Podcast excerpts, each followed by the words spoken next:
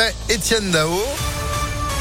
La météo, bah Saint-Valentin pluvieuse, Saint-Valentin Heureux ou the, Heureuse the, je sais Oui, pas. On je verra, sais pas. On verra. Pas sûr. On verra. Je sais pas non plus. En tout cas, la météo, c'est juste après l'info. Ça, c'est une certitude de l'actu. C'est avec vous, Sandrine Ollier. Bonjour. Bonjour Phil, bonjour à tous. À la une, un incident à la raffinerie de Fézin. Ça s'est passé hier sur un équipement du secteur de la pétrochimie. Du coup, une unité de raffinage est à l'arrêt. Total Energy annonce dans un communiqué qu'à l'occasion de manœuvres de redémarrage, les torches vont être plus sollicitées que d'habitude, ce qui va bien sûr créer de la fumée et du bruit. Une tentative de meurtre hier soir dans le quartier de la Duchère. Selon Lyon Mag, plusieurs tirs, euh, plusieurs tirs ont touché une voiture avenue de la Sauvegarde. Une balle perdue serait également venue se loger dans l'appartement d'un riverain. Il n'y aurait pas eu de blessés. Une enquête est ouverte. Nordal Lelandais confirme de nouveau être coupable de tous les faits qui lui sont reprochés. Il l'a redit ce matin à la barre de la cour d'assises de l'Isère à l'ouverture de cette dernière semaine de son procès pour le meurtre de la petite Maïlis et de l'agression euh, sexuelle sur ses deux petites cousines. Le verdict est attendu vendredi. Et puis un homme tué par des policiers ce matin, gare du Nord à Paris. L'homme aurait menacé une patrouille avec un couteau de 30 cm de long. 2 euros le litre de samplon 98. La barre est désormais franchie dans plusieurs stations essence de la région, notamment à Saint-Priest, Manicieux ou Les Chers sur la 43 et la 6. 1,74€ ailleurs, 1,62€ le gasoil, 1,67€ le samplon 95 10. Les prix des carburants n'ont jamais été aussi élevés.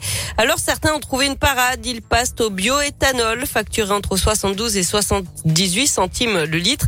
Seuls les véhicules essence peuvent en profiter à condition d'installer un boîtier L'an dernier, la vente de bioéthanol a progressé de 33%. Les précisions d'Anthony Perel. La consommation de bioéthanol en France est en constante progression, mais on note un pic actuellement. Flavien Nevy est le directeur de l'observatoire CTLM qui dresse un rapport sur l'automobile et la consommation. On est effectivement dans cette période-là. On voit qu'il y a beaucoup d'automobilistes qui veulent réduire leur facture de carburant. Il n'y a pas 36 solutions parce que souvent ce sont des déplacements qui sont contraints. On a besoin de prendre sa voiture pour aller travailler, pour aller faire les courses. On n'a pas le choix, on n'a pas d'autres modes de transport. La seule solution, bah, c'est de passer au bioéthanol ou au 100% électrique, mais le 100% électrique coûte encore très cher. Aujourd'hui, peu de ménages peuvent acheter une voiture 100% électrique, donc c'est plutôt le bioéthanol qui est privilégié. Un choix qu'a fait Nicolas la semaine dernière. À la pompe, euh, ça fait bien plaisir. En comptant la surconsommation due à l'éthanol qui est entre 15 et 20 euh, je gagne 40 euros par plein. Moi qui roule pas mal, euh, environ 20 000 km à l'année, j'ai tablé sur une économie de 2000 euros sur l'année. Euh, les prix sont en train de s'enflammer. On nous rabâche euh, tout le temps euh, l'écologie, l'écologie. Là, on peut allier les deux, les économies et le côté écolo. Donc une raison de plus. Prix moyen pour équiper son véhicule, 600 euros.